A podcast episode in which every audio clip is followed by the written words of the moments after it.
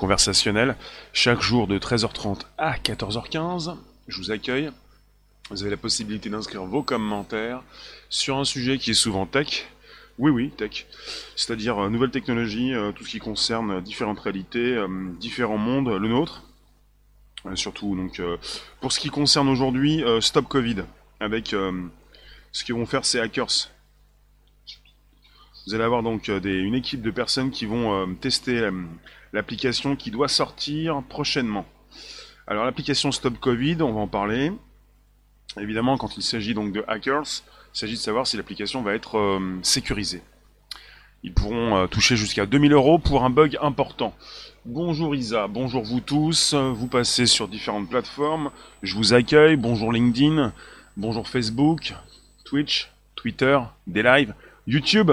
Merci de nous retrouver pour un nouveau podcast, celui euh, de ce jour. Nous sommes donc le... Alors nous sommes le 26 Alors, le 26 mai 2020. Je crois qu'on est en jour de confinement numéro 16, si je ne me trompe.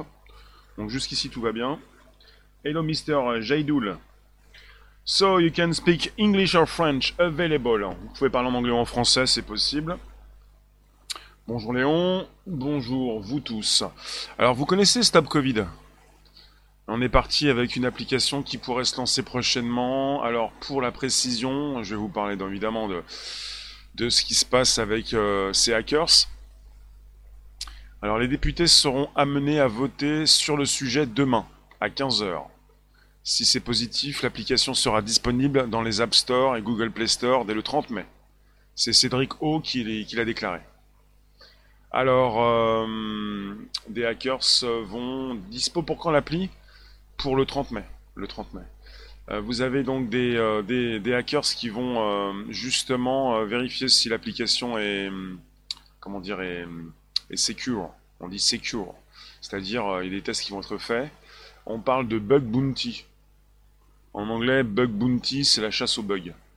Et ça concerne une plateforme qui qui fait tout ça, qui s'en occupe, une start-up française qui s'appelle Yes We Hack. Yes We Hack. Hello Bangladesh. Welcome. Vous êtes tous les bienvenus sur ce podcast. Vous pouvez inviter vos contacts. You can follow me, you can invite your followers. Vous pouvez inviter vos abos, vous pouvez vous abonner, vous pouvez récupérer le lien présent sous la vidéo pour l'envoyer dans vos réseaux sociaux. Alors, euh, ah oui, bah, ce qu'ils ont précisé, c'est quelque chose d'assez important. Quand ils ont précisé euh, au voilà, Monsieur Cédric O, secrétaire d'État au numérique. Euh, il a donc précisé, il a assuré que son application fonctionnerait sur l'iPhone, regrettant toutefois de ne pas avoir obtenu d'aide d'Apple. En fait, on parle régulièrement d'Apple qui ne veut pas jouer le jeu. Euh, c'est le secrétaire d'État au numérique qui en parle, enfin, l'État qui régulièrement dit que Apple ne veut pas. En fait, c'est pas ça en fait.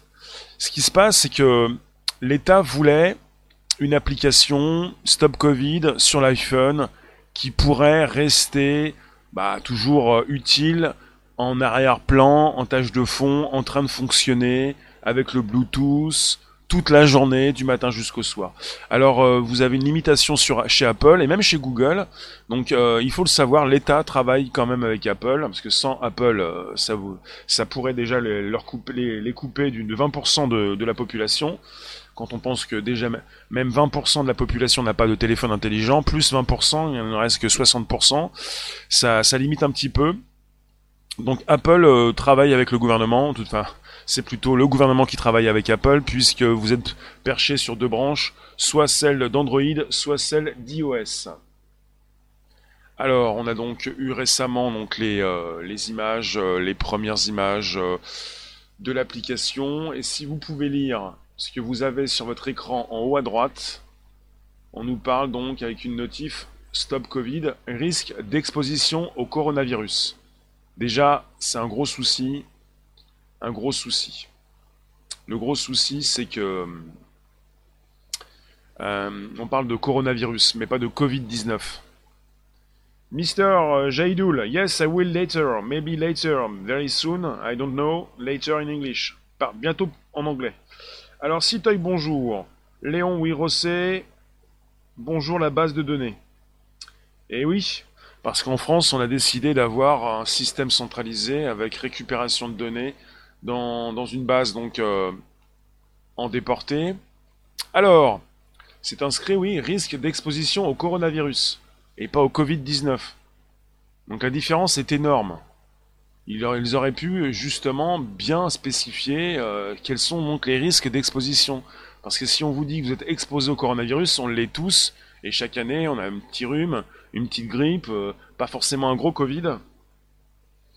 Axel, tu nous dis, que le code source sera rendu public, mais pas en totalité je pense. Une partie du code restera cachée. Rossé, on paye des hackers pour tester les applications étatiques maintenant.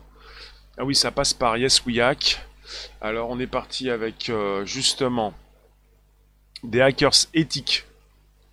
Et euh, on nous parle donc euh, de cette de, de l'INRIA. Si vous voulez savoir l'INRIA, à chaque fois il faut repréciser l'INRIA qui chapote, qui est à l'origine de l'application, c'est l'Institut national de recherche en sciences et technologies du numérique. Institut national de recherche en sciences et technologies du numérique, l'INRIA. Et elle chapeaute tout ça. Euh, elle a créé l'application. Elle travaille avec YesWeHack, la start-up française, qui permet donc euh, de faire un bug bounty, comme on dit en anglais, euh, une chasse aux bugs.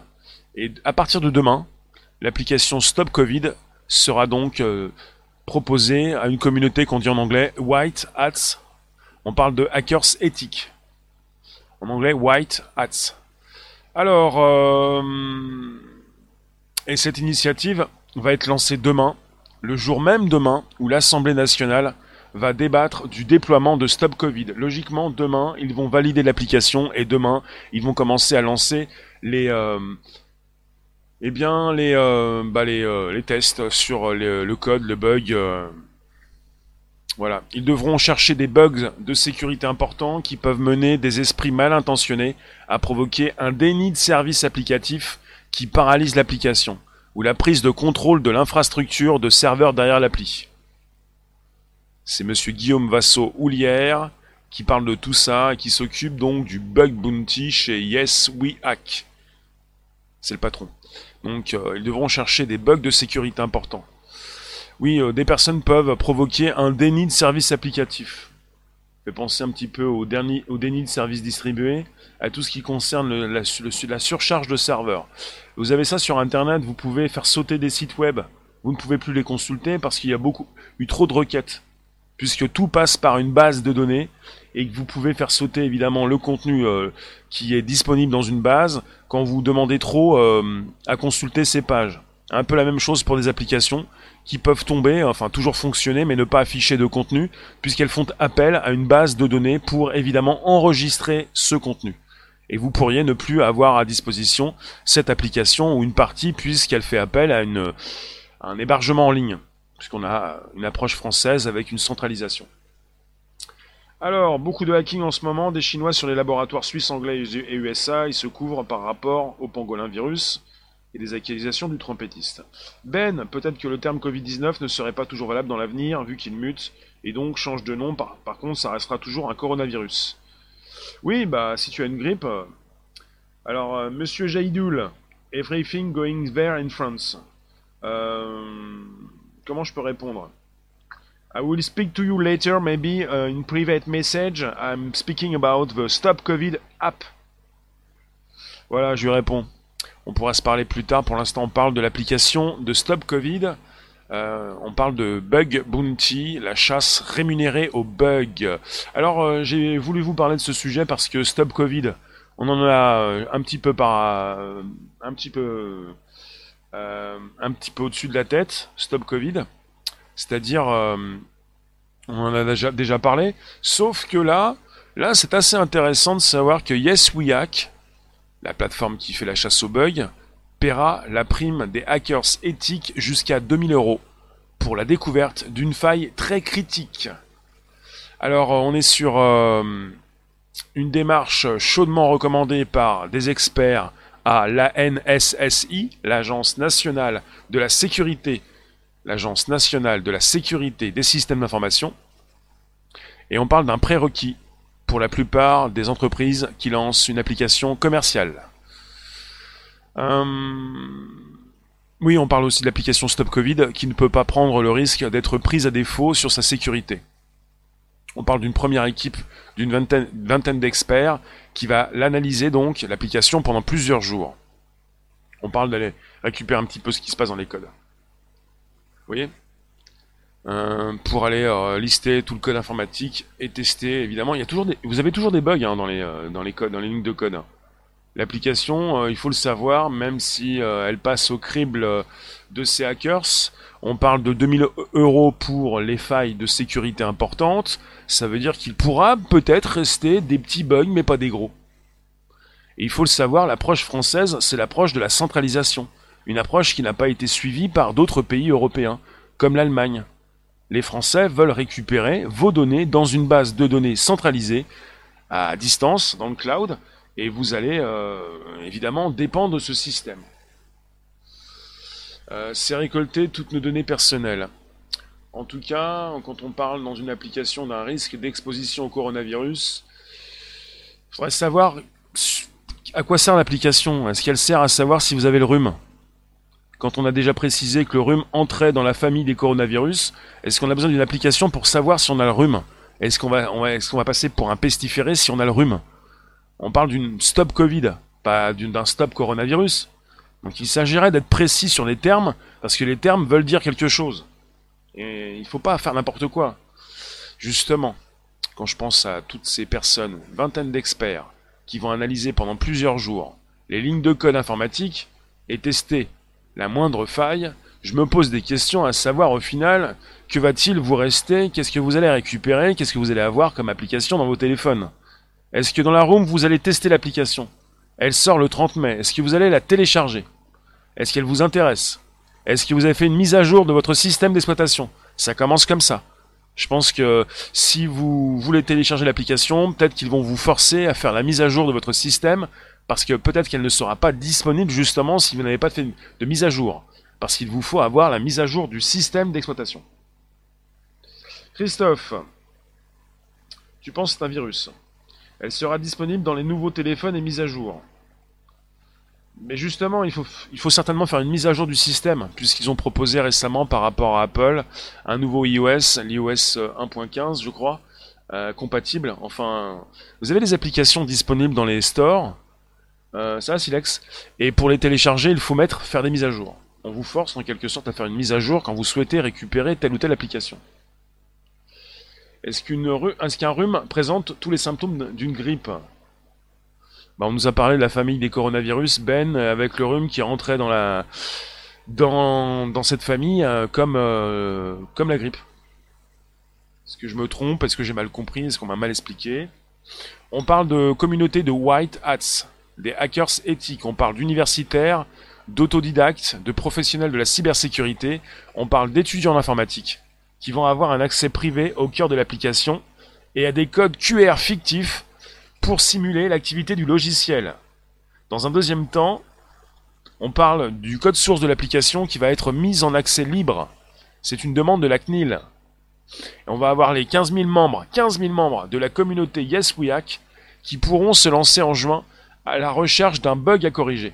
D'abord les premiers, les 20 premières personnes, et ensuite 15 000 membres de cette communauté française qui permettra donc de savoir beaucoup plus si l'application est, euh, est sûr si l'application euh, remplit bien son, son objectif. Donc l'opération vise à créer de la confiance autour de Stop Covid en jouant la carte de la transparence malgré les controverses. Et le, patron de la plateforme YesWeHack précise aucun autre État dans le monde n'a fait la démarche de soumettre son application à des spécialistes proactifs et critiques sur le sujet. Donc on parle de sécuriser l'application qui est le premier pas vers une adoption massive de cet outil de lutte contre l'épidémie. Il faudrait donc ensuite qu'elle soit téléchargée et utilisée par 60% de la population pour avoir un impact sur le suivi des malades afin de casser les chaînes de transmission du virus.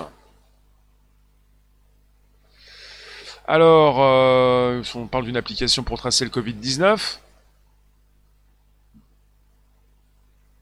On parle avec un petit 1 trois personnes X, Y et Z qui installent l'application sur leur smartphone. Je récupère un article du Parisien avec un schéma bien sympa. Je pense qu'il faudrait que je vous mette tout ça également sur euh, sous euh, cette vidéo YouTube ou euh, une image qui peut être en lien quelque part. Alors 1. Trois personnes X, Y et Z installent l'application sur leur smartphone. 2. Si ces personnes se croisent dans la rue, les applications se détectent par Bluetooth. La, rencontre est, enregistrée sur chacun des smartphones. 3. Si X est déclaré malade du Covid-19, il est isolé, puis donne accès aux, aux autorités à l'historique de son application. 4. Y et Z reçoivent une notification leur indiquant qu'ils ont été en contact avec X. 5. Des mesures sont prises pour Y et Z. Test confinement.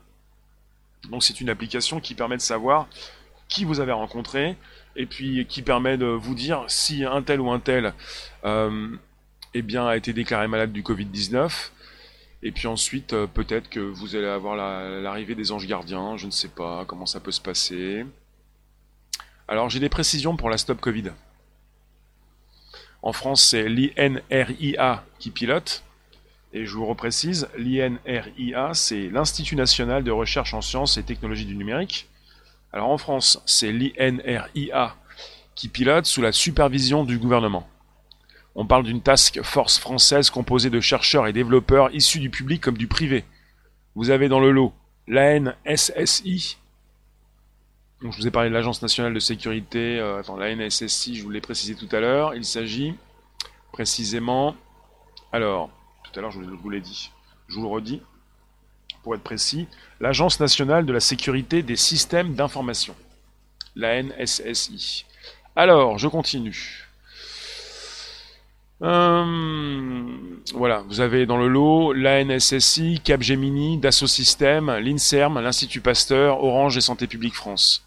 Vous avez aussi 16 entreprises.